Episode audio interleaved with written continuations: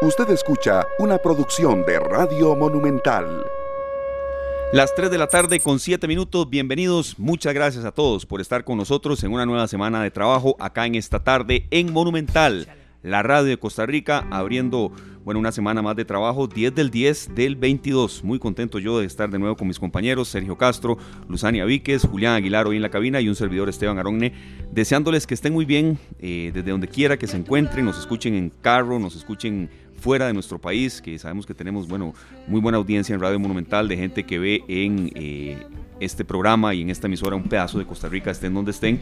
Y bueno, sabemos que fue un fin de semana complicado en materia de lluvia, sobre todo para los que viven en el Pacífico Central y Sur, pero aquí estamos, de verdad, hoy con un programa muy, muy lleno de contenido humano y yo muy contento de estar con mis compañeros. Luzania y Sergio, bienvenidos. Hola compañeros, qué gusto saludarlos, la verdad muy feliz, muy contenta de estar de nuevo con todos ustedes y bueno, invitando a todas las personas que nos están sintonizando, que están en la oficina, que van en carretera, que se queden con nosotros porque hoy tenemos un programa de luz Compañeros, ¿cómo los ha tratado el fin de semana? ¿Lograron descansar? ¿Estuvieron muy pasados por agua? ¿Qué tal? ¿Cómo les fue? Porque bueno, sabemos que, que como país enfrentamos una situación bastante complicada este fin de semana con tanta lluvia, por lo menos eh, las, personas del, Pacífico Central y Sur, como decía Esteban. Bueno, este, en realidad creo que fue unos días para, para, meditar en muchas cosas que podíamos pensar que estaban normales, porque aquí la lluvia no fue tan tenaz, a pesar de que llovió toda la noche, madrugada, ¿verdad? De parte del día de ayer pero sí sabemos que en muchas partes del país eh, estaba muy complicado. Entonces había que quedarse como, como seguro, salvo en la casa y, seguir las recomendaciones que tanto hemos dicho acá. ¿verdad? Nos, nos recomendaron tratar de no utilizar las vías, eh, las carreteras nacionales. Y bueno, yo hice caso. Bueno, muy bien. Sí, sí, la verdad que sí, sí, yo también, serio, traté de salir lo menos posible. De verdad era para estar más en casa, eh, algunas vueltas rápidas y sobre todo eh, teniendo en cuenta eso. Sí, bueno, consejos que, que, nos, que aquí nos dieron. Maneje lo menos posible, vendrán días mejores. Sí, así es, así es. Y bueno, en el caso de nuestro compañero Sergio, el sábado justamente fue que cumplió años. Entonces, ¿qué? En, la, en, la, casita, compañero, tranquilito. ¿Cómo, ¿cómo me le fue? Sí, muy tranquilo, en realidad, muy tranquilo. Este, salí con mi hija, Ajá. ¿verdad? Eh, mi hermano no estaba cerca, entonces esta semana probablemente celebremos como hermanos gemelos que somos, ¿verdad? ¿Siempre han celebrado juntos? Siempre, sí. Ay, qué bonito. Igual que mi esposo con su hermano gemelo, sí. Entonces... sí, Jorge gemelo también, ajá. Y no, pero súper tranquilo. Súper, súper. Ahí tenía un compromiso con el concierto de Marco Antonio Solís. no, pude ir al final. Eh, una situación ahí eh, me, digamos, me impidió llegar al concierto. Pero eh, hoy sí tuvimos un contacto con él de alguna manera. Eso para mí es muy importante porque ustedes saben que que hemos tratado de tener una cercanía con los artistas y hoy pues otra vez de esas cosas que pasan fabulosas teníamos un, un espacio para dedicar unas canciones de él al mediodía y que y los, los, oyentes enviaran saludos a Marco Antonio Solís y él iba escuchando ZFM. Vea, eso es la radio serio. Y eso es Central de Radios y eso es Sí. Eso no se logra así de la, de la, noche a la mañana, ¿verdad? Tenemos un video, ¿verdad? Tenemos un video en Facebook, en el Facebook de Z donde se ve que va la microbús donde va toda la familia. Este, resulta que se ve donde él le agradece a Costa Rica. Qué bonito. Qué bonito, de verdad. Qué gratificante para ustedes, ¿verdad? Saber que están haciendo de su trabajo y que nada más y nada menos que Marco Antonio Solís los está escuchando. Y la vez pasada con Marc Anthony, ¿verdad? Qué bonito, qué bonito. Pero eso hay que hacer siempre las cosas con amor y compasión. Uno nunca sabe quién nos está escuchando. Así es. Es cierto. Bueno, usted lo dijo aquí, en serio, el otro día. Puede que lo está escuchando el mismo artista. Y así fue. Entonces, eh, bueno escuché que fue un muy buen concierto. Sí, es un eh, concierto. varios eh, conocidos fueron y, bueno, se desgalillaron. bueno, y ahora que estamos hablando de buena música, comenzamos con un tema hermoso de Antonio Orozco. Contanos. Es que, vamos a ver, eh, nosotros tenemos esta, esta, tarea que tenemos encomendada, que es buscar canciones con letras maravillosas. Me encuentra esta de Antonio Orozco que es dedicada precisamente al nacimiento de, un hijo, ¿verdad? Y la creí muy oportuna para el primer tema que tenemos hoy, y para el programa y la primera invitada que tendremos. Claro, claro. Eh, eres de Antonio Orozco, ya serio, estaba revisando un poco la letra y ya vamos a introducir el tema y, después de, nuestro primer corte estará nuestra primera invitada. Hoy tenemos un programa mucho, mucho de contenido humano. Nos dice, serio, encontré mi todo, encontré la calma y me encontré. ¿Sabes qué? Jamás pensé que el antes nos gritara, que el cielo nos mirara, que el mar nos envidiara y te encontré. Bueno, eh, Lucy, yo, yo entiendo perfectamente el a ver, aquí somos mucho más que compañeros de trabajo y, la situación que usted vive, Lucy, también, como muchas personas. Y el primer tema tiene muchísimo contenido humano, trata sobre eh, un libro que se llama Cuando la cigüeña no llega, que trata de la infertilidad y que escribió eh, la periodista y comunicadora Wendy Cruz Lizano, que ya está con nosotros acá en, Central de Radios. Eh, el segundo tema que vamos a abordar es el Día Mundial de la Salud Mental, hoy 10 de octubre. Entonces, es un programa un poco denso, tal vez, también habrá espacio para otras situaciones, pero yo creo, Luzania, que em, es un tema al que hay que entrarle, ¿verdad? Por supuesto, por supuesto. Vean, eh, el tema de la infertilidad es un tema que afecta a muchas parejas, ¿verdad? Porque no vamos a hablar de mujeres, es un tema que afecta a hombres y mujeres y es considerado una enfermedad según la Organización Mundial de la Salud. Y bueno, eh, esta periodista costarricense pues escribió este libro que está causando un impacto increíble. Entonces vamos a aprender, vamos a conocer un poco más de la propuesta de este libro que se llama Cuando la cigüeña no llega. Eh, es una lucha mental, es una lucha espiritual y yo siempre he dicho que hasta una lucha social, ¿verdad? Porque quien no entiende, habla, critica, comenta, pero solamente quien atraviesa esa situación sabe cuán duro puede llegar a ser. Y también vamos a hablar de la salud mental, porque sin salud mental no hay salud, ¿verdad? Hay personas que se enfocan eh, en estar 90, 60, 90, ¿verdad? Y estar muy guapos y muy guapas. Eh, pero la pregunta que hacemos siempre es, ¿qué tanto espacio, qué tanto tiempo dedicamos a cuidar nuestras emociones, a la gestión emocional, por ejemplo? A veces no nos enseñan a eso, nos enseñan a sacarnos 100 en todos los exámenes, pero no manejamos la frustración, no sabemos qué hacer con el enojo, no sabemos qué hacer con la tristeza y es parte de la salud, así que es uno de los temas que también abordaremos más adelante. Sí, usted sabe que los dos temas serios tienen de relación, ¿verdad? Salud mental. Claro. Eh, y hemos aprendido muchísimo, de verdad, de este tema de la infertilidad. Les soy sincero, y bueno, sinceramente sí un poquillo de pena me da. Sí, eh, conocía que eh, se trataba con, médicos, por supuesto, especialistas y demás, pero que estaba catalogado por la Organización Mundial de la Salud como una enfermedad, lo aprendí leyendo. Entonces, nunca está de más. Yo creo que, que, un tema va con otro de la mano. Sí, y debemos eh, tener claro que en, que en, todos estos, en estos temas que vamos a tocar hoy, siempre hay una, hay una, hay una lucha social, ¿verdad? Que nos, nos va siempre atacando, porque en muchas decisiones que tomamos las tomamos para complacer a veces a la familia. Sí. ¿Verdad? para eh, quedar bien. Y si nos enfermamos mentalmente, la forma que nos enfermemos, podemos sentir compromiso. ¿verdad? Hay gente señalándonos, está, enfermos nos ven y nos dicen, sí. mira, este chavalos, parece que está enfermo, pero no le creo.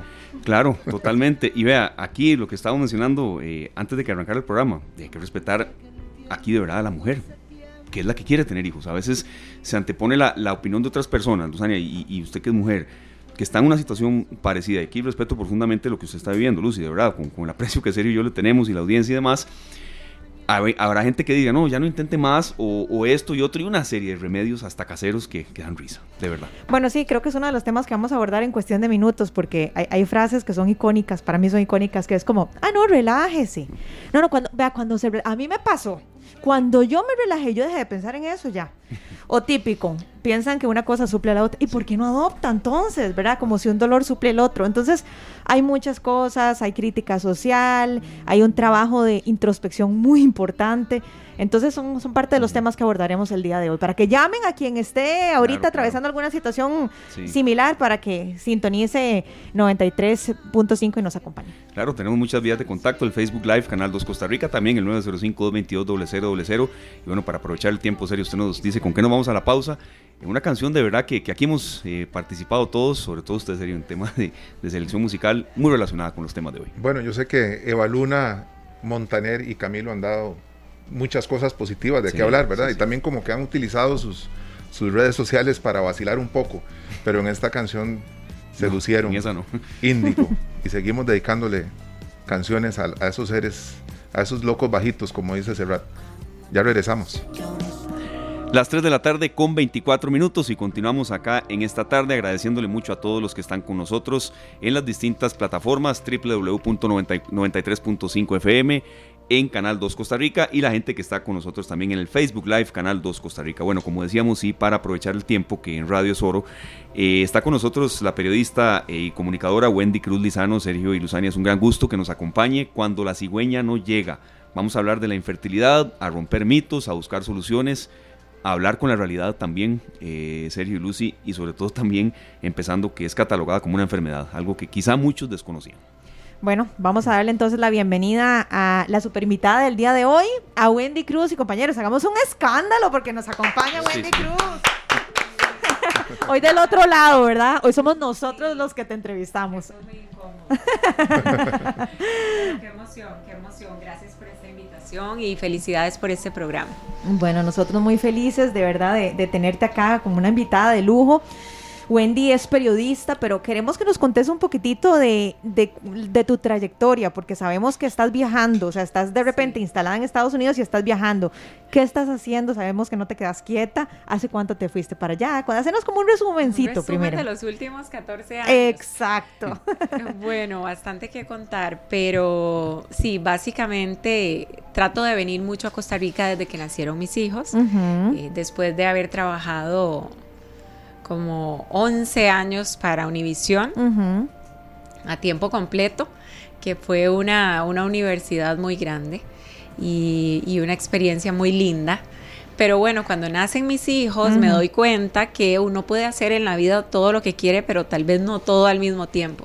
Así es que decidí bajarle un poco el acelerador a la carrera y eh, enfocarme en esa etapa de la maternidad y eso es lo que estoy haciendo ahora, pero sí, no dejo de trabajar, ¿verdad? Después empecé a escribir un blog para Baby Center, siempre hago reportajes, pero de manera independiente, ya no voy a un mm. canal todos los días ni tengo un contrato sino que hago periodismo independiente y me gusta porque puedo escoger los temas, puedo a veces trabajar en proyectos eh, como el año pasado, que hice un programa, por cierto, para Canal 8, les, les ayudé ahí con la producción.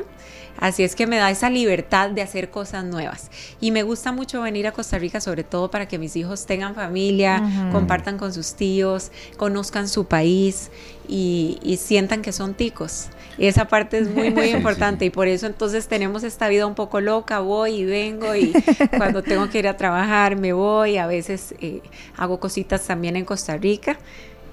Luego les cuento aquí unos, unos proyectitos que vamos a hacer. Claro, me encanta, para eso estamos.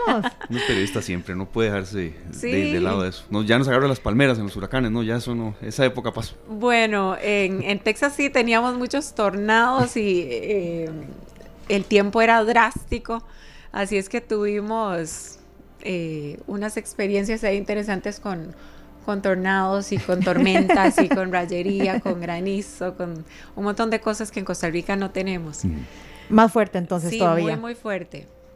Sí, ya entrando un poco en materia, Wendy, eh, y hay mucha gente que ya está eh, interactuando, les agradecemos de verdad. Eh, ¿Cómo nace mm, eso que usted enfrentó y que por dicha logró ver la luz? Hay algunas mujeres que no pueden o, que están en ese proceso y que lo intentan día a día, ¿verdad? Y yo creo que es importante empezar con esto de que, por ejemplo nos preguntaba por aquí Yadira Zárate, una de nuestras oyentes, una de nuestras seguidoras en Facebook Live también, que no lo tenía claro que era una enfermedad. Eh, la infertilidad. Sí, claro. Y para mí es muy importante que sea considerado una enfermedad y ese es uno de los objetivos del libro, porque a veces lo vemos como un capricho, a veces lo vemos como, eh, bueno, si no tiene bebés, no hagan nada al respecto debe ser así. Y en realidad es una enfermedad y es una de las enfermedades más dolorosas, además, emocionalmente, ¿verdad? Devastadora. Entonces, para mí es muy importante que se reconozca como una enfermedad y que se trate como tal.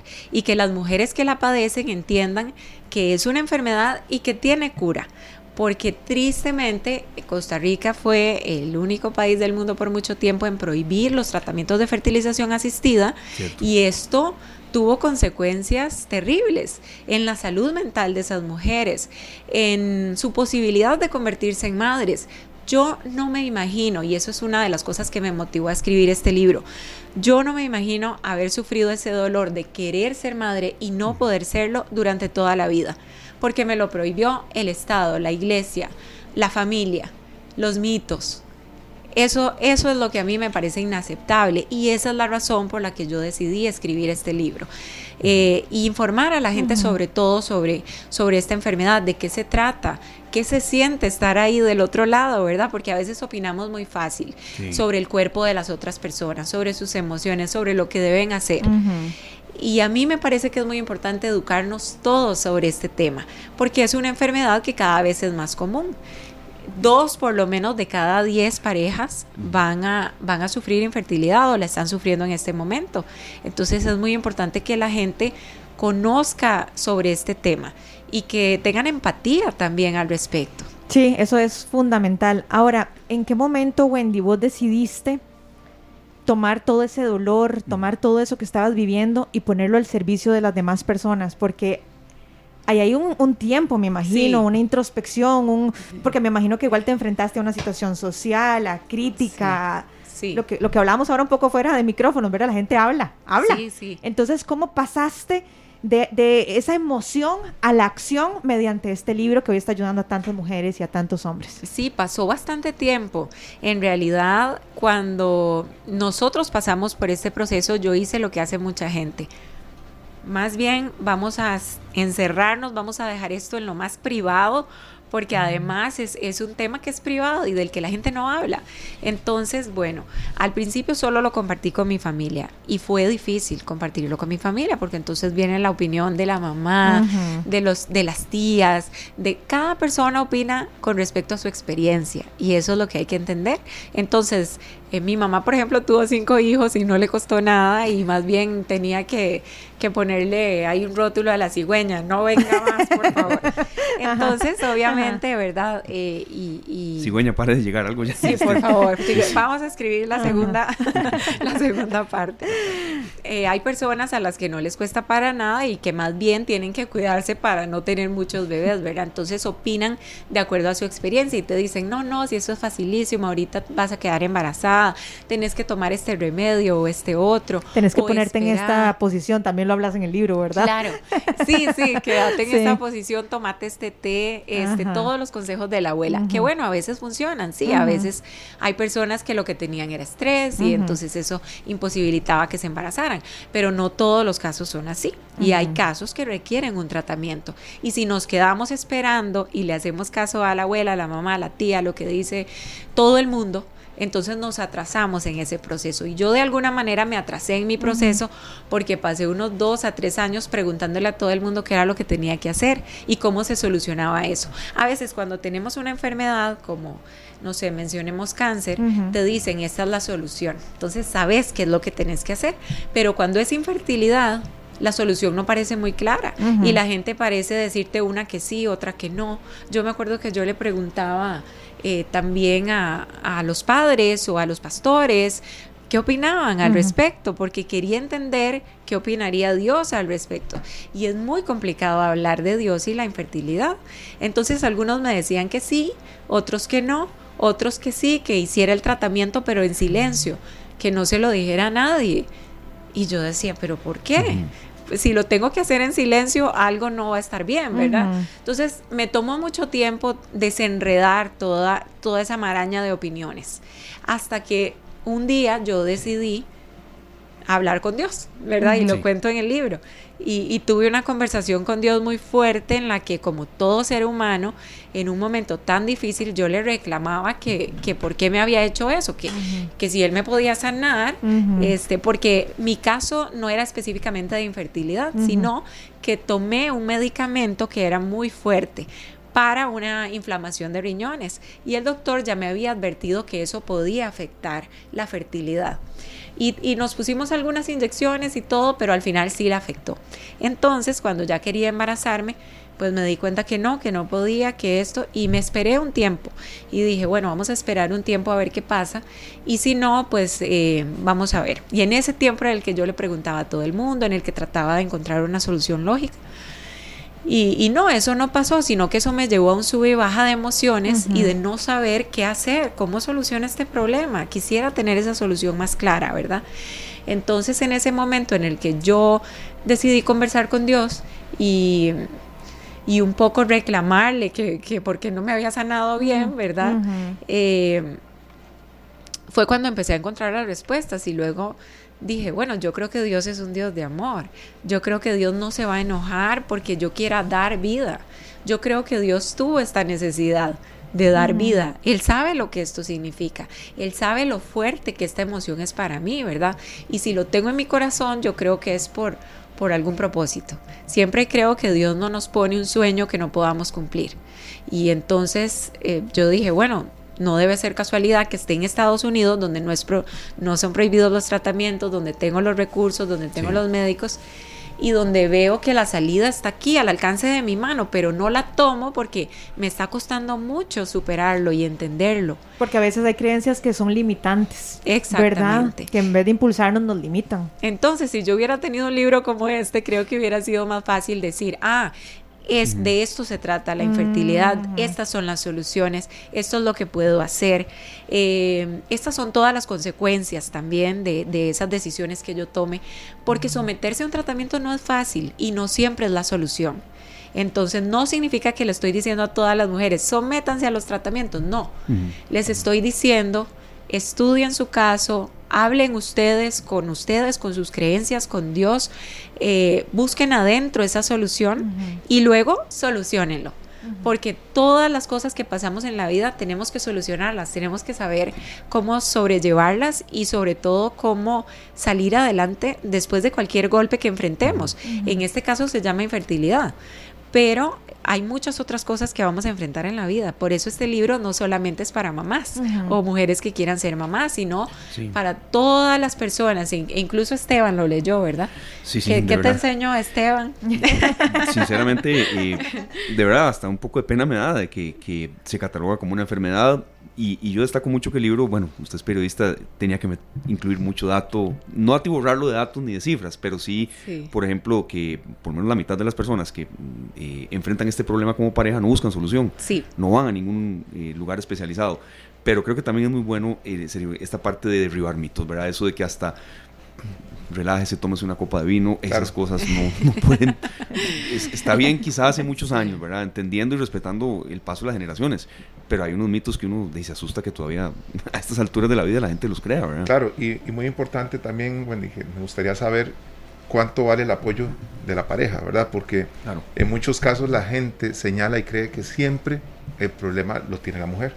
Sí, y eso es uno de los datos que yo investigué y que puse en el libro, y es 40% de la mujer, 40% del hombre que tiene problemas de infertilidad. Y cuando es el hombre, el problema es aún más complicado, porque bueno, tenemos que, ampliar más, yo creo, y eh, yo no lo menciono tanto en el libro, sino que me enfoco en las mujeres, en sus derechos, en su cuerpo, en sus decisiones. Como mujer pero sería muy interesante analizar también la parte del hombre, qué sufre el hombre, cómo le cuesta ir al médico, cómo le cuesta que le digan que él es el que tiene el problema. Wow, eso es un choque para, para los hombres. Entonces, cuando es el hombre, a veces cuesta mucho más solucionar el problema, llegar a una solución.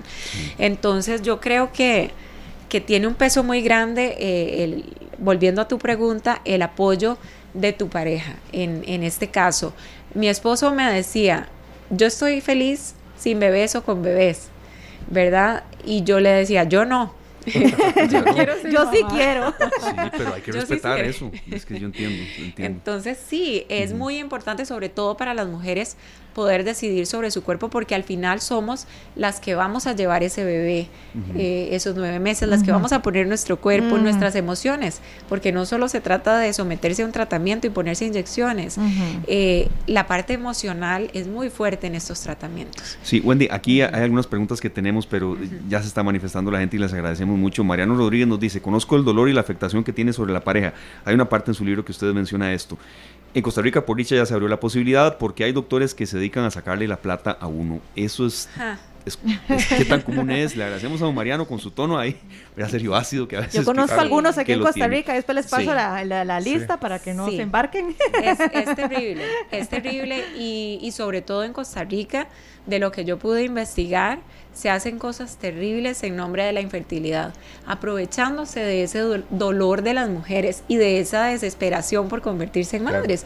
Y de los papás también, ¿verdad? Porque ahí es cuando las parejas llegan, no saben porque no tienen información no tienen información al respecto y, no saben cómo se soluciona el problema y entonces quedan a merced de esos médicos, que en muchos casos lo que están haciendo es un negocio de la infertilidad.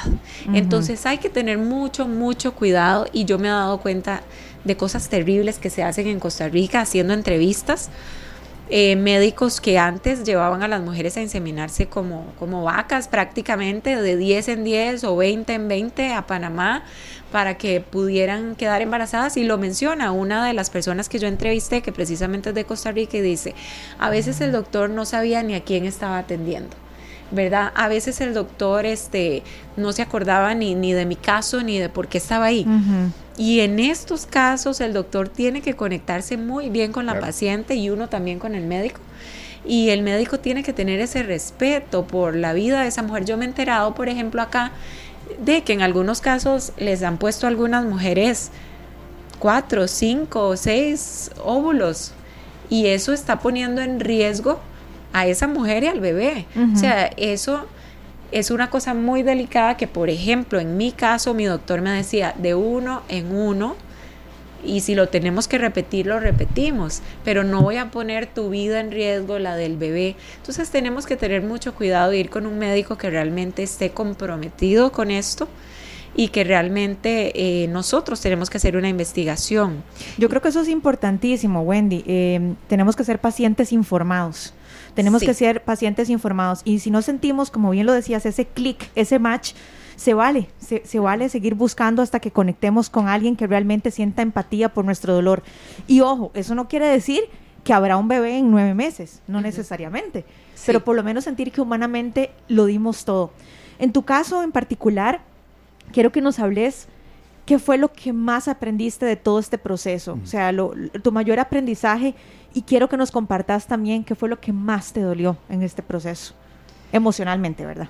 Sí, bueno, creo que aprendí mucho, eh, pero lo más importante que aprendí, que yo creo que traté de plasmarlo en el libro, es que más allá de salir del, de ese dolor que a todas nos va a afectar y a todos los que pasamos por este proceso, es aprender a, a leer entre líneas y a buscar una solución y a veces decir, bueno, este no es el camino, tal vez este no es el camino para mí, pero saber que tenemos muchas opciones, no ver lo que no tenemos, sino lo que sí tenemos. Entonces a veces nos enfocamos en lo que no tenemos. Yo quiero que el bebé llegue así, que sea mujer y que nazca en marzo. ¿Verdad? y entonces... y que tenga estas características. Exacto, y ojos celestes. Exacto. Y ya, ya, el nombre está todo. Exacto, yo creo que al final tenemos que entender que ser mamá es el acto de amor más desinteresado. Es dar amor incondicional, ser mamá o ser papá. Eh, y entonces ahí podemos abrir nuestra mente a todas las posibilidades. Cuando entendemos que ser mamá es dar amor, no es este comprar el coche y pasear al bebé, no es este cumplir esos sueños que nosotros teníamos de estar embarazada y, la sesión de fotos. Claro, se ve muy romántico, pero es mucho más que eso y los que son papás lo saben. Es mucho más que eso, te vuelven la vida al revés y, es un acto de amor desinteresado. Y, y la decisión más trascendental de tu vida, la que más va a cambiar tu vida. Entonces creo que, eso es lo que yo aprendí de todo este proceso. ¿verdad? Que tenemos que abrir nuestra mente a veces, que los bebés no van a llegar en el pico de una cigüeña, pero pueden llegar de muchas otras maneras. Entonces tenemos que aprender a abrir la mente, a, ser positivos, a... Disculpe, me están entrando aquí llamadas. ¿Será Santiago Sebastián? No, ninguno de los dos. No, no, no. No, los vamos a atender, pero pero sí, es un proceso del que aprendemos mucho y creo que tenemos que verlo como eso, como una oportunidad de crecimiento. Hay muchas personas que toman sus problemas y de ellos se hacen un collar y eso es lo que tenemos que hacer. Eso es lo que tenemos que aprender todo de este proceso. Es decir, no, ¿por qué me pasó esta tragedia? ¿Por qué yo no puedo ser mamá? ¿Por qué me castigaron así? Este, no. Creo que es una oportunidad de crecimiento y una de las más grandes. Sí. Qué bonito, qué bonito que lo veas así aquí se sigue manifestando gente, este, Wendy, y, y en esta parte de la entrevista eh, también vamos a ir un poco hacia la luz, ¿verdad? Cuando ya llegaron Santiago y Sebastián, pero mm, bienvenidas todas los aportes de los de los eh, eh, de los oyentes. Santiago y Sebastián son los dos hijos de Wendy. Nos dice Ana Luna, y gracias Ana por ese aporte. Yo hice de todo, ir a la playa, relájese, tenga relaciones, ponga, es que esto está en su libro, por, eso, por eso, ¿verdad? ponga las piernas para arriba, tome té de tal o lo que sea Sí. Y busqué ayuda médica, el tratamiento más el apoyo de mi esposo, me sometí a un tratamiento muy caro y doloroso, pero gracias a Dios hoy tengo a mi Alejandro ya con 14 años de amor y felicidad. Mi doctor fue genial, ánimo en nuestra vida hasta ser madres va a llegar. Sí, en nuestra vida hasta ser madres va a llegar. Y bueno, mm, de verdad esto que dice Ana eh, pasa, eh, es decir, desde remedios caseros tan alejados de la ciencia hasta que puede llegar la luz, eh, Wendy. Pero qué lindo leer esos mensajes. Eso es, les voy a decir lo que más me llena sobre la escritura de este libro. No me importó la parte técnica, yo me inventé mi propio formato de libro.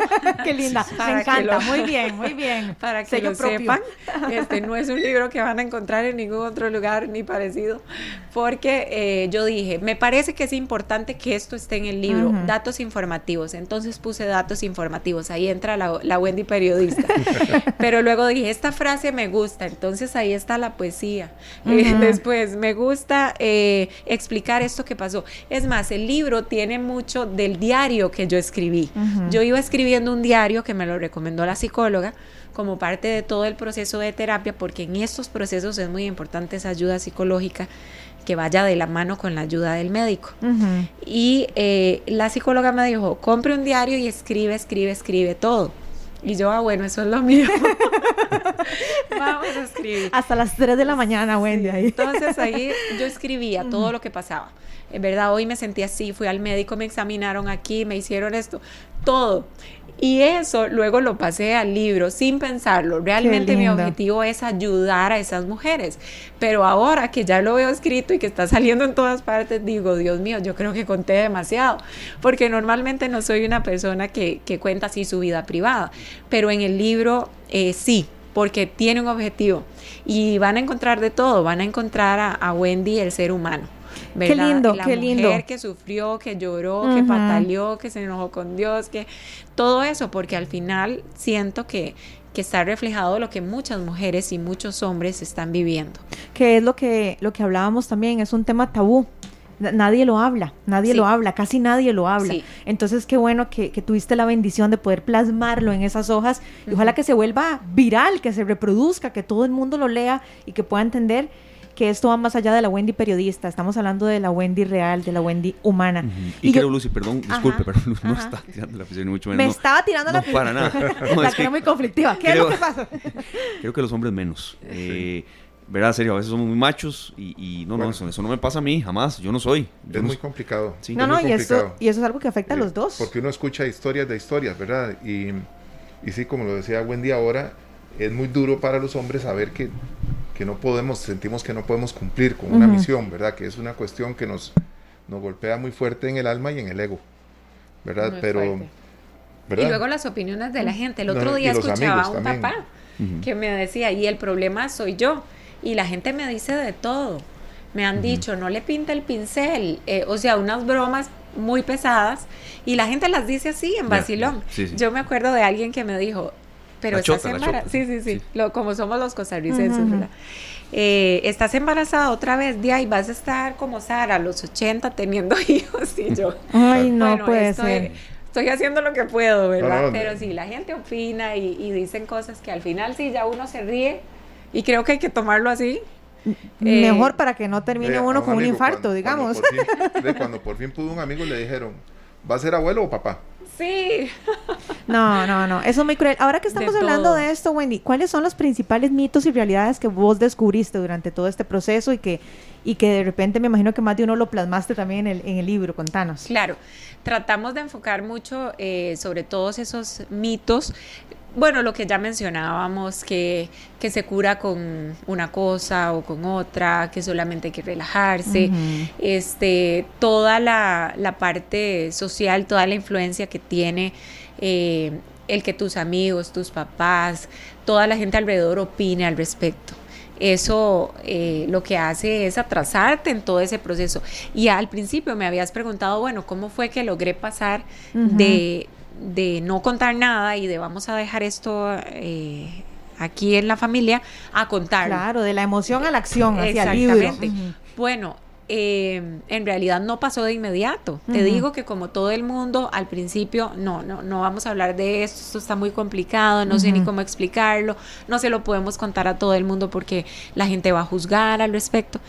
Y luego yo dije, ¿por qué yo le tengo que explicar a la gente cómo hice a mis bebés? ¿Acaso que la gente va por, eh, por la calle preguntando, ¿y usted cómo hizo a su hijo? Contame, ¿cómo fue? Y el otro, ¿por qué las personas que sufren infertilidad, que ya además tienen un problema que resolver, que es demasiado desgastante emocionalmente, tienen que ir explicando cómo hacen a sus bebés? Entonces yo dije, no le vamos a decir a nadie. Así es que la gente igual me preguntaba, ¿y el bebé? ¿Y la chiquita? ¿Y el chiquito? ¿Para cuándo? Y, ¿verdad? Como, como la gente siempre opina. Y yo decía, bueno, todavía no, este, nos vamos a someter a un tratamiento. Entonces recuerdo un momento que fue clave, que fue enfrentar a mi familia, ¿verdad? Porque todos tenían su opinión y claro, ellos estaban preocupados por mí, por mi salud, qué significa todo este tema de, someterse a un tratamiento, van a tener bebés congelados, ¿verdad? Todas las cosas que la gente se, se pregunta y, y te preguntan y no sabes cómo responder. Entonces yo hablé con mi familia y les dije, bueno, ya saben que nos está costando esto de, tener bebés, así es que nos vamos a someter a un tratamiento y queremos que nos apoyen. Si no funciona, vamos a tomar otras opciones, adoptar, bueno, eh, lo que sea que tengamos que hacer, ir a traer a ese, a ese hijo a donde sea para que eh, podamos ser papás. Y entonces mi familia cuando se los presentamos así, no queremos su opinión, queremos su apoyo. Este, todos nos apoyaron inmediatamente. Qué bonito. Esa frase es muy cierta. A veces uno quiere eh, apoyo y no tanto opinión. Exacto. Porque, bueno, y tenemos mucho tiempo y, Qué torta, y yo hablo mucho. No, no, está bueno, eso es lo que necesitamos. Pero es que hay preguntas de verdad muy, muy puntuales. Andrea Olaya nos dice, gracias por la entrevista, gracias a usted, doña Andrea. ¿Qué evaluar para que el médico sea el ideal? Digamos, eh, es decir, que, el ah, médico sea. ¿verdad? Capítulo. Ah, bueno, está bien. a ver, Esteban nos va. Andrea, Andrea Olaya, eh, gracias por la, por la consulta. Ella suponemos que sí, para que este médico sea, ¿verdad? Exactamente. Hay varias cosas que son importantes y yo de hecho le dedico un capítulo entero solo a este tema. Hablar de las cosas tan terribles que hacen algunos médicos, como por ejemplo tengo una amiga aquí en Costa Rica que me dijo, mi doctor llegó a hacerme la fertilización y el técnico estaba comiendo popi. No. ¿Verdad? Por ejemplo. Y se sabe que los embriones son súper, súper sensibles a los olores entonces definitivamente no iba a funcionar. Y yo digo, eso ya es para que usted lo demande. Es solamente que llegue alguien a algo que es tan importante comiendo popi, ¿verdad? Este es, mala praxis. Estás perdiendo tu dinero, tu tiempo, pero no sabe el daño que te está haciendo emocional. Porque cada vez que... Es el más grande de los daños. Claro, porque cada vez que esa mujer va para saber si está embarazada, no. Otra vez no. Pero mucha siento que mucha de la culpa está en lo que están haciendo del otro lado. Entonces, yo le dedico todo un capítulo a este tema de los médicos y, ojalá me estén escuchando algunos este, aquí en Costa Rica que hacen cosas terribles, que juegan con los cuerpos y con las emociones de esas mujeres. Eso tiene que terminar.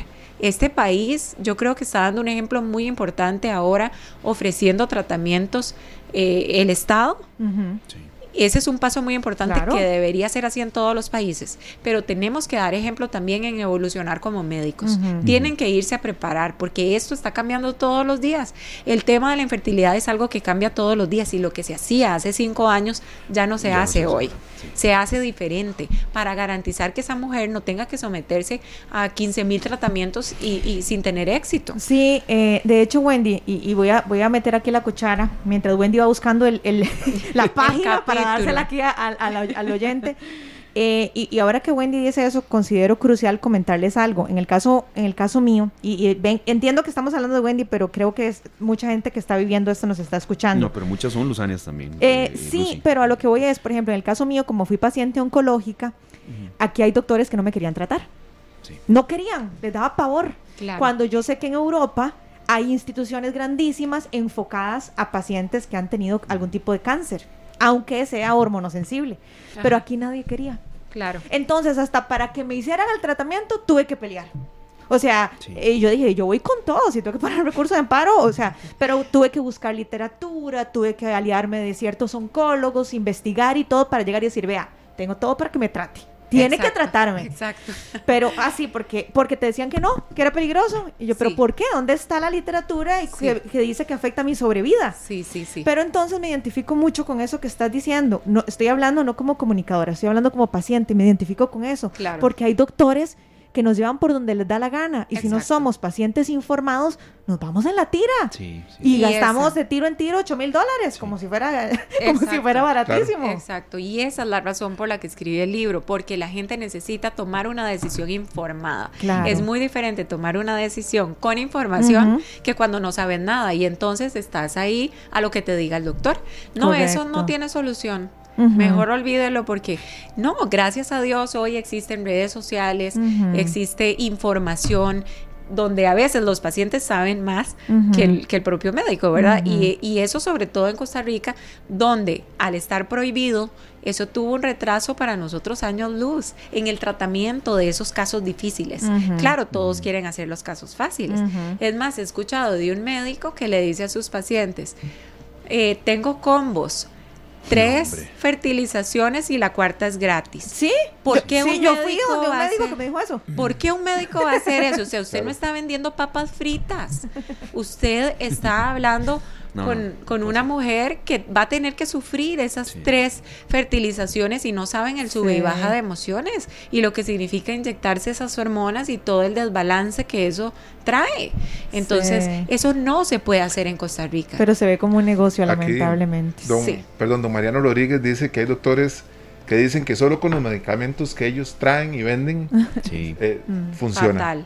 ¿Verdad? Que lo dice que es por experiencia propia. Mm que de verdad muy complicado. Y, hay médicos muy buenos también, y hay médicos que están comprometidos. La cosa es encontrar ese médico. Entonces, respondiendo a la persona que nos pregunta dónde en el libro puede encontrar información, en la página 87, ahí yo, yo tengo un, un capítulo que se llama Cómo elegir a un médico de fertilidad y les doy algunos consejos. Obviamente, lo más importante es informarse, conocerlo, tener ese clic, sentir esa que ese médico realmente está conectado con nuestro caso. Yo no hubiera podido ir donde un médico que no sepa cuál es mi nombre, este, eh, cuál era mi caso, porque entonces cómo lo vamos a solucionar. Cada paciente es diferente. O que atiende 10 combos el mismo día. A ver, usted, ¿cómo es que se llama? Usted es el combo número 3, entonces. Exacto. Qué triste, qué lamentable. Tome la ficha o algo así. no, no, son seres humanos. Y, bueno, se los digo para las que todavía están empezando este proceso y van a ir. El médico más famoso no siempre es el mejor. El que tiene la clínica más cara no siempre es el mejor busquen a un médico que se enamore de su caso, que se comprometa y que ame su carrera y que ame con pasión lo que está haciendo y que investigue y que se prepare. Ese es, el médico que tenemos que buscar. Y por supuesto informarnos nosotras. Por supuesto. Qué bueno, y la magia de la radio, eh, Andrea Olaya ya nos respondió Wendy y, Sergio y Luzania. Mil gracias, no he terminado de leer el libro, pero me alegra saber que el tema está ahí. Bendiciones y gracias por tocar un tema tan importante. Página 87, ya lo respondimos.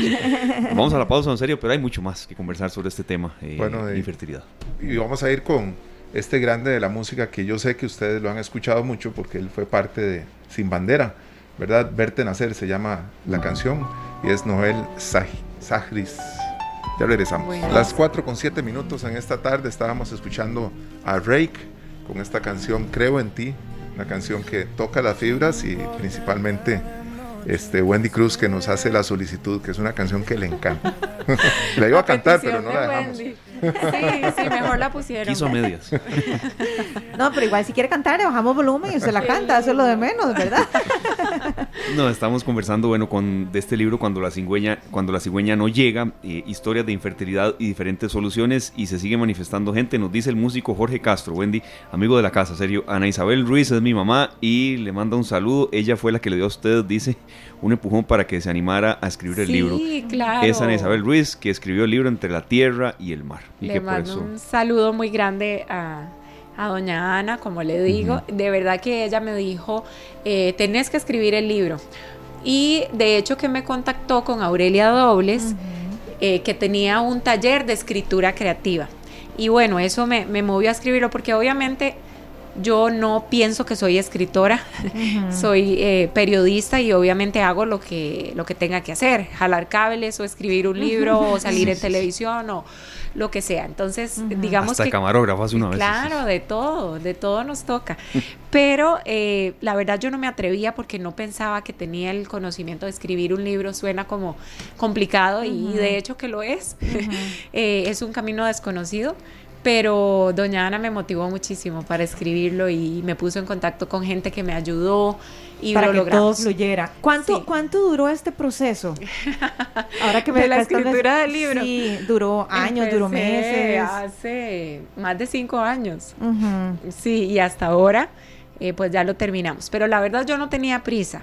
No era un proyecto que yo quería que pasara ya para, para hacerle un, una marca así de que ya lo hice. No era un proyecto que yo quería que saliera bien y que tuviera todo lo que tenía que tener ahí adentro, ¿verdad? Entonces tuve que investigar, tuve que aprender, tuve que entrevistarme con estas mujeres, conocerlas, para poder contar su historia de la manera más sincera. No quería hacerlo de una manera eh, por encima. No, entonces me tuve que reunir, ¿verdad? Y en ese proceso eh, iba trabajando, a veces viajaba y estaba en Costa Rica y en Estados Unidos. Entonces todo eso atrasó el proceso, pero yo decía, un libro es como un hijo, nace cuando tiene que nacer. Es un hijo de papel. Exacto. De verdad que sí. Y un parto. También, vea, no, todas esas consultas de a dónde la gente lo puede obtener, eh, precio y demás, claro que las vamos a hacer. Pero hay una parte aquí fundamental, eh, Sergio Luzani y todas las personas. Eh, Federico León Longhi nos dice, esta es otra parte muy, muy cierta, muy humana y real también. No irreal, sino real, ¿verdad? Excelente tema, nosotros adoptamos y ha sido lo mejor del mundo. ellos adoptaron, a veces no puede llegar la cigüeña. Entonces está esta parte de la adopción. Sí, la cigüeña también puede llegar por medio de la adopción.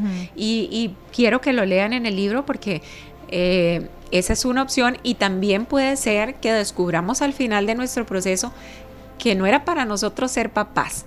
Qué difícil suena a veces entender eso, ¿verdad?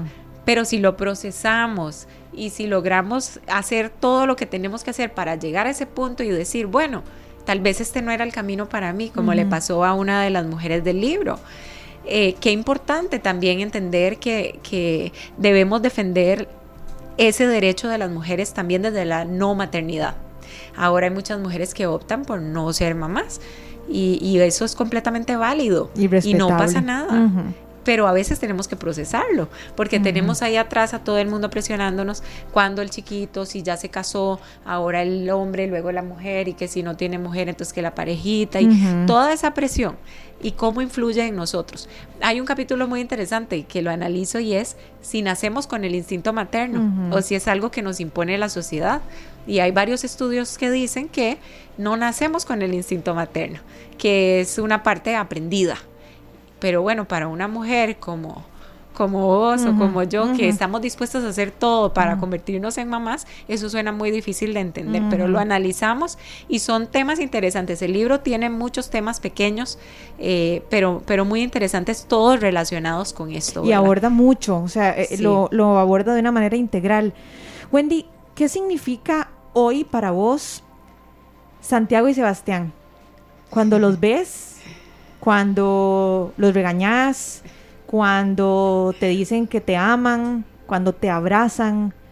¿Qué, ¿Qué, significa? Es difícil plasmarlo a través de unas palabras en la radio, pero, pero quiero que trates de describir qué significa para vos. ¿Cuán bendecida te sentís de verlos ahí ya en vivo y a todo color? Que ya no están en tus sueños, sino que están ahí reales. Sí, sí, ha, sido un camino increíble y, y Santiago y Sebastián para mí son el, título por el que más he esperado. Eh, la travesía más importante, el, mejor premio que me ha dado la vida, el mejor regalo.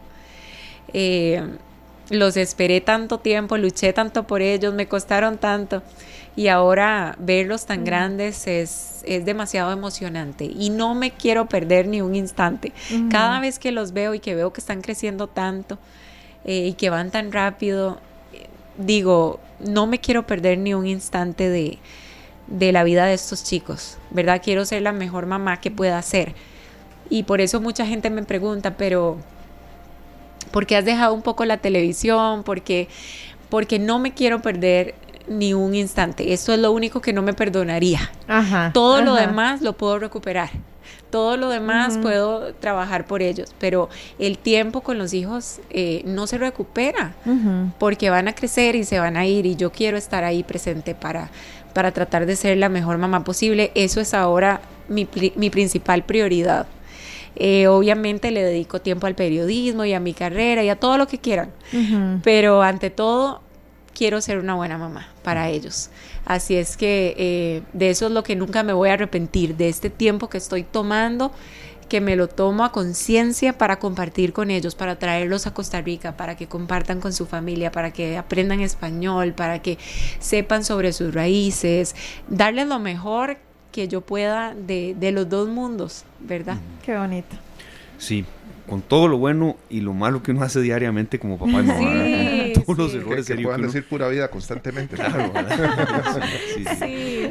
¿Y cómo es, cómo es Wendy la mamá? La verdad. ¿cómo la verdad, Wendy? no, tendríamos que escribir otro libro. No, pero un resumen. no, se arranca, quiero saber si Wendy es mamá gallina, yo quiero saber si es regañona, si es estricta, si es alcahueta. Claro, la parte humana. Wow, qué difícil pregunta. Me estás poniendo en compromiso. No, desde la realidad, ¿cómo es Wendy como la verdad?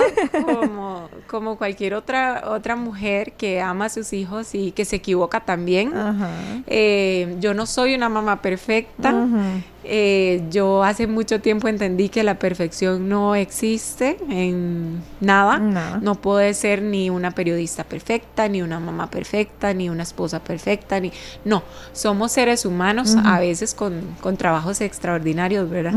Eh, pero y este de ser madre es una de esas misiones extraordinarias que nos ponen, pero me equivoco como, como todas las otras mamás, a veces me desespero, a veces pienso, uy Dios, de repente, porque esto era tan difícil, no me los mandabas antes.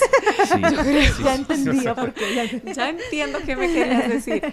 Que, que es difícil, que es difícil ser papá y mamá y que va más allá de, ¿verdad?, de acurrucar al bebé o de esto. Cada vez los problemas son más grandes, ¿verdad? Cada vez tenés que solucionar problemas distintos y es complicado. Entonces sí, a veces me desespero, pierdo la paciencia como todas las mamás, a veces eh, me enojo. Eh, pero bueno, trato de ser eh, el mejor ser humano posible para, para, darles el mejor ejemplo a ellos. Y, no porque te lo vayan a agradecer, a veces digo, creo que mis hijos nunca se van a dar cuenta eh, de que la mamá ha sacrificado muchas cosas por ellos, ¿verdad? Y no espero que me lo agradezcan, realmente el, el regalo es para mí. Me siento muy afortunada de tenerlos en mi vida, de poder ser su mamá de, todo el cariño y, las cosas lindas que los hijos nos traen y también las enseñanzas y también creo que uno aprende a conocerse a uno mismo demasiado. Claro. La pandemia fue para mí la mejor escuela. encerrada con esos chicos como seis meses. Uno saca fuerzas de donde cree que no había. Eh, sí. Sí. Y bueno, en paciencia no, no puedo decir que la tengo muchísimo, se agota. pero sí. Ah, yo, también, yo le creo, yo le creo. Vean, señores, en este programa y con toda la autorización, después se las pido a Sergio y a Luzania, en este programa 2 más 2 no es 4 nunca. Y tenemos, esto no estaba para nada planificado, así como Sergio un día sacó un audio, no sabemos de dónde todavía, nos escribió desde Estados Unidos Enrique Hernández y con toda la colaboración de Julián, que le agradecemos mucho todo el soporte, el soporte que nos ha dado hoy, es este testimonio. Él, ellos, eh, esta pareja enfrentó una situación similar. Nos están escuchando desde Estados Unidos, de Carolina del Norte. Qué bien. Y quieren compartir con nosotros esto. Así que mejor lo escuchamos y después seguimos en esta retroalimentación sobre el tema de la infertilidad. Un gusto saludarlo a los tres. Como siempre, usted sabe que me gusta ver el programa de ustedes desde aquí, desde Carolina del Norte. Eh, tuvimos la experiencia con, con mi hija mayor, duramos cuatro años en tenerla. Eh, ambos estábamos bien, 100% bien según los, los estudios científicos o médicos más avanzados ¿verdad? que había en ese momento para determinar fertilidad. Y la respuesta de un doctor eh, que hace procedimientos eh, de, infertilidad fue que teníamos una infertilidad desconocida y que lo único que podía salvarnos era pues un tratamiento eh, una intervención de parte de él. Nosotros no, no, queríamos hacer nada así, si teníamos hijos bien, si no, no.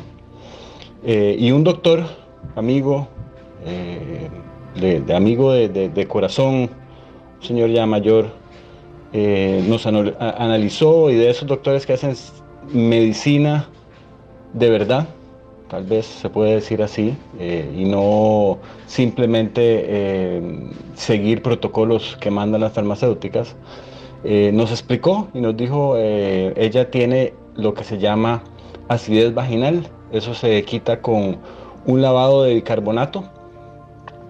El tratamiento entero costó 3.500 pesos. En un mes y medio mi esposa quedó embarazada. Eh, hay que tener mucho cuidado porque eh, la, intervención que le pueden hacer a una persona por no ir un poquito más para allá y por tal vez vender su producto o vender su clínica, eh, puede ser muy impactante para una mujer y para la pareja en, total, porque al final se sufre cuando se tiene la noticia que no, sirvió el tratamiento, como bien dice la entrevistada. Así que eh, a poner cuidado, a informarse, a, saber que también hay medicina tradicional, que hay tanta sabiduría eh, en mucha gente eh, y que se puede también optar por algunos otros caminos. Muchas gracias, Esteban. Un abrazo. Bueno, le queremos agradecer muchísimo a don Enrique Hernández por escribirnos, por abrir su corazón y por compartirnos su experiencia. Qué bueno que, que Dios les dio la posibilidad y que encontraron en, en la medicina, podríamos decir tradicional, una, una solución de hecho contraria a lo que todos los médicos les habían dicho. A ellos les funcionó y llegó su, su pequeño retoño. Sí, muy agradecido, serio, porque eh, es un hombre el que habla. A veces claro. nos, da, algo y no, no lo hacemos. Es que, vamos a ver, nosotros tenemos eh, siempre una, una, cuestión social que tira todos los, todas las luces y las flechas hacia, la, hacia la madre, hacia la mujer, o hacia la mujer que quiere ser madre, ¿verdad? Y nosotros también tenemos un alto grado de vamos a ver, no es tanto la responsabilidad como ese deseo de lograrlo y cuando se logra es muy importante escuchar la parte de los hombres, ¿verdad? Porque podemos a veces llorar igual claro. o más que las mujeres. Claro, y lo sufren de una manera distinta y lo sufren con eh, además toda esa ese peso que mencionábamos de la sociedad de que es terrible cuando es el hombre, ¿verdad? Entonces sí, muchas gracias por ese mensaje y lo que mencionaba es muy importante. A veces la solución no es tan complicada como parecía, a veces estamos matando un mosquito con una ametralladora, ¿verdad? y, y, he escuchado muchos casos así, eh, eh, que en realidad era un problema de tiroides o era otro tipo de problema que no tenía que ver, o sea, no ibas a necesitar un procedimiento tan complicado como una fertilización o una inseminación o, o cosas que ya son más complicadas. Wendy, queremos, bueno, ya lamentablemente, ya casi para ir finalizando la entrevista, que nos contés ahora sí, ¿en dónde conseguimos ese libro? Eh, cuando la cigüeña no llega, todo el mundo está preguntando, ¿cómo hacemos para, para conseguirlo? ¿En dónde? El libro está en Costa Rica, en la Librería Internacional. Ellos son los distribuidores, así es que lo pueden encontrar en, en todas las sucursales de Librería Internacional. Y también está en Amazon, para quienes nos escuchan fuera de Costa Rica, porque ya vi que ustedes están internacionales. Ah, por supuesto. Hasta gente de Japón nos, escucha, ¿sí? Qué, bien, qué bien, me alegra mucho. Y quienes quieran conseguirlo por Amazon también lo pueden conseguir y llega a la puerta de su casa, incluso en Costa Rica. Lo que pasa es que puede ser un poco más caro traerlo, ¿verdad? Puedo decir el precio, no hay problema. Sí, claro. bueno. 10.800. Sí. vea, se puede leer en, una tarde de lluvia, así es, que está muy segmentado en capítulos, es agradable. A la es fácil de leer. Y pronto vamos a hacer un audiolibro, ya estamos... Eh, estamos aquí en, hablando, aquí behind the scenes. sí, el libro también está en inglés, eh, Chasing the Stork, y espero tenerlo pronto eh, disponible para, para, quienes quieran leerlo en, inglés también.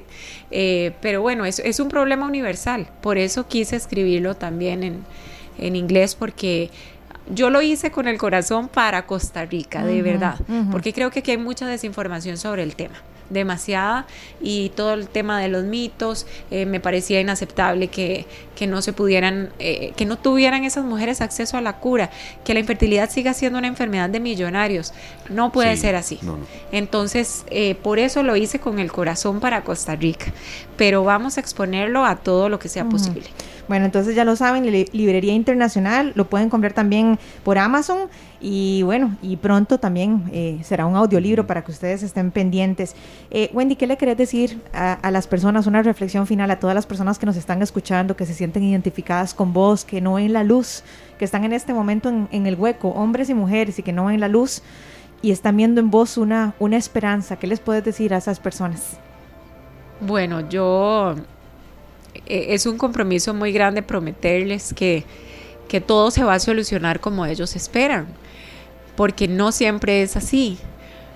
Pero yo espero que de esta situación, que en este momento parece difícil, ellos puedan sacar algo bueno. Y eso es lo que en todo momento traté de plasmar en el libro.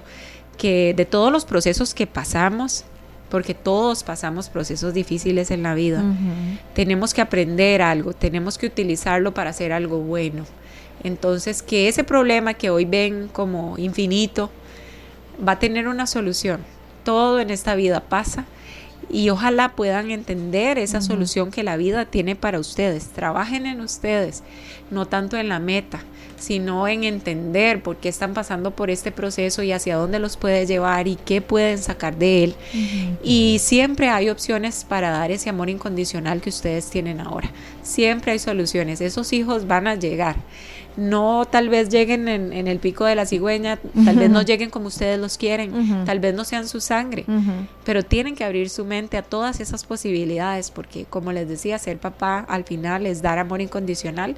Si ustedes pueden abrir la mente a eso, entonces pueden entender que hay muchas maneras de ser papás, no solamente una.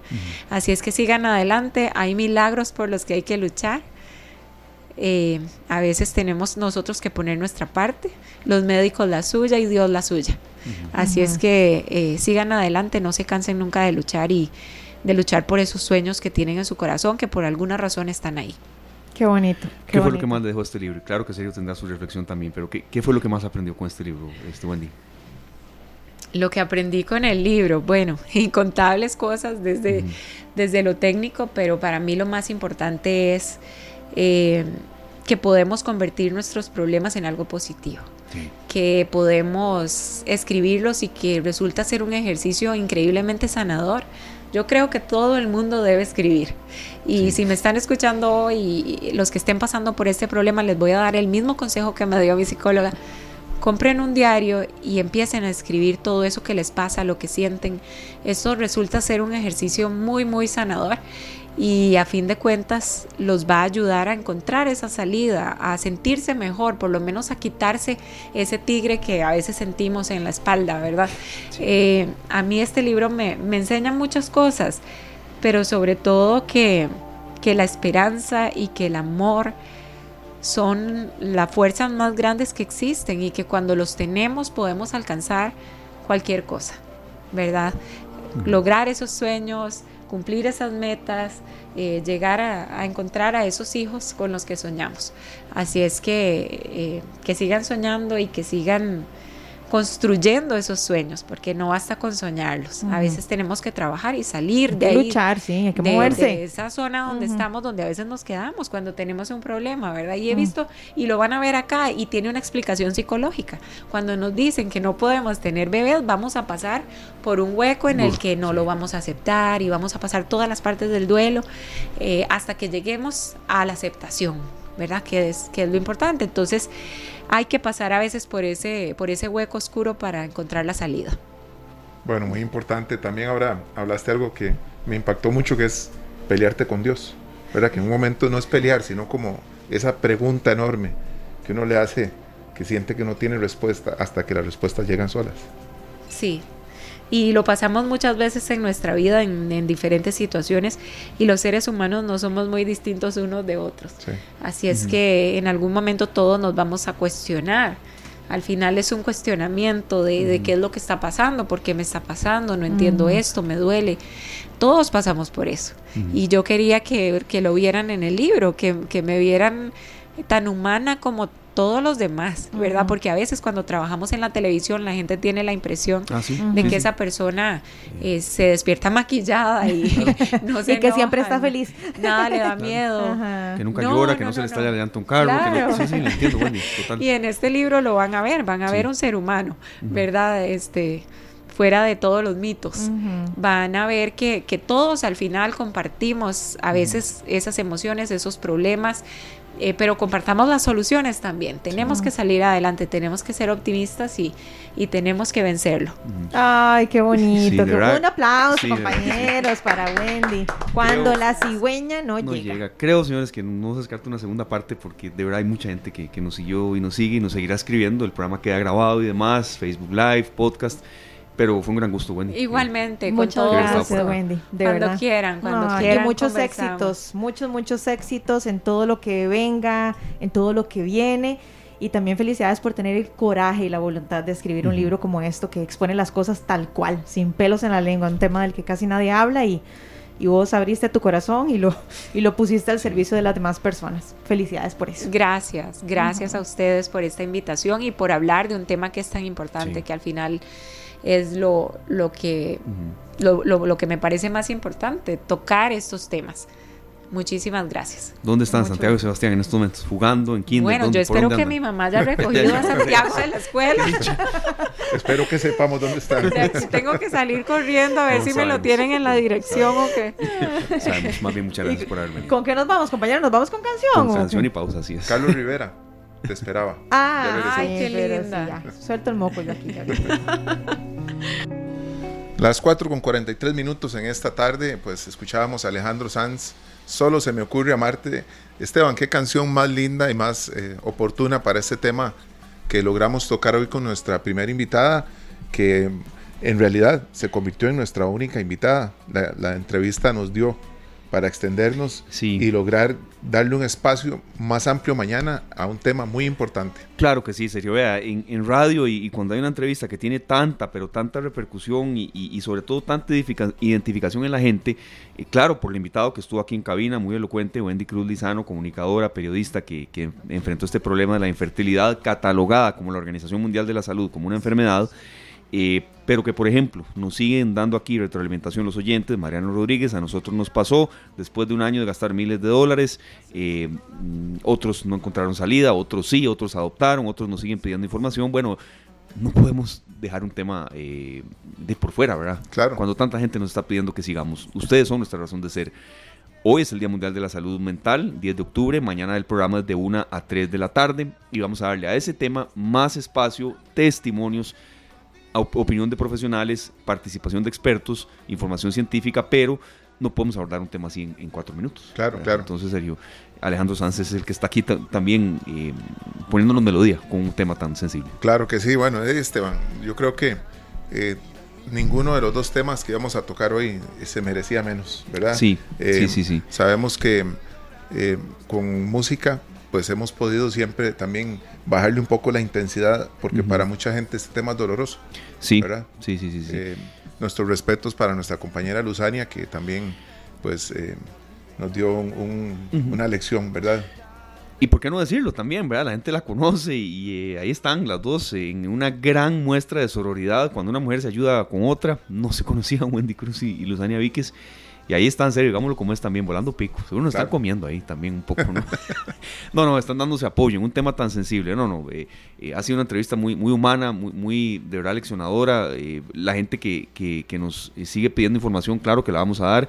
El libro Cuando la cigüeña nos llega, de Wendy Cruz, Historias de infertilidad y diferentes soluciones, tiene un costo de 10.800 y se vende en la librería internacional y tiene muchos datos también. Evidentemente ella como periodista los incluyó, ¿verdad? Y, y, ya para ir poco a poco cerrando el programa, una de cada cuatro parejas en Latinoamérica presenta problemas de infertilidad. Menos del 50% busca ayuda profesional para solucionarlo. Ya esto no es como antes. En Costa Rica ya se puede.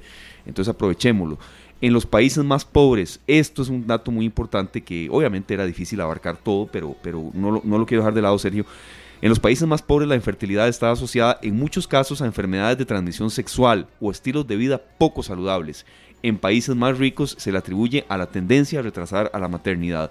Entonces, la infertilidad, que es una enfermedad, no es asunto ni de ricos ni de pobres, es de todos. Claro, y ya este, por dicha, bien lo, decía Wendy, eh, nuestra seguridad social también ya tiene esto al alcance de las parejas que están detrás de, sí, sí, sí, su niño. Eh, otra también eh, parte importante de datos, eh, ya para ir poniendo bueno, la cereza al pastel en el programa de hoy, en el mundo hay 50 millones de parejas infértiles según un estudio realizado por la Organización Mundial de la Salud en 190 países, es decir, el 15% de la población global. A veces la gente cree que cuando sean estos porcentajes, 10, no, no, un 15% es bastante, entonces, este, bueno, a buscar ayuda y, sobre todo también a, a tener una... una una, actitud de, lucha. Hay mucha gente que nos está escribiendo, serio. Es un tema muy sensible eh, y de verdad vamos a, ver de qué manera aquí los tres inventamos un seguimiento. Aquí la, la mancomunión en los tres, el agradecimiento muy especial a Julián por todo lo que ha hecho por nosotros hoy, a Pablo Díaz, a la gente de producción también.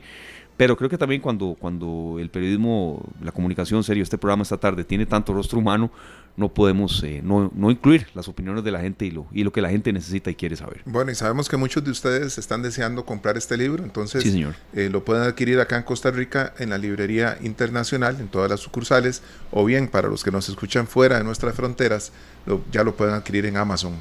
Esta es una información que nos, nos deja Wendy Cruz, su autora, y realmente pues nos sentimos muy felices y, ¿verdad? Le soy sincero, serio, a mí, bueno, a mí me encanta leer. Eh, periodista que no lea, di que es otra cosa, pero se lo juro que en, una tarde de lluvia, en unas dos, tres horas ahí fuertes con un café, usted se lo termina. Está muy bien segmentado y sobre todo eh, por alguien que, que, que, lo sufrió, lo vio en carne propia. Entonces, la recomendación ahí. Ojo, serio, nuestros oyentes son nuestra razón de ser. Prometimos el tema, hoy es 10 de octubre, es el Día Mundial de la Salud Mental. No es un tema que se pueda ahorcar en una entrevista de 8, 7 o 10 minutos.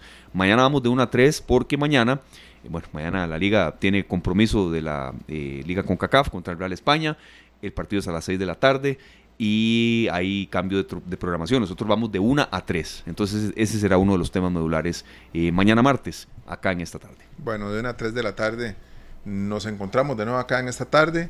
Nos vamos, nos vamos con, nos vamos, con música. Nos vamos Julián Aguilar, Sergio Castro, Luzania Víquez, que le agradezco profundamente que un tema así se haya comportado como se comportó hoy. Eh, eh, con toda su sensibilidad y, su fuerza en preguntas, en comentarios, en editoriales. bueno, muy contentos porque arrancó la semana con muchos bríos acá en esta tarde, Bueno, aquí viene Juan Luis Guerra y Luis Fonsi. Esta canción es simple y sencillamente maravillosa. Tiene mucho que ver con el tema que abordamos hoy y se llama Llegaste tú. Feliz tarde.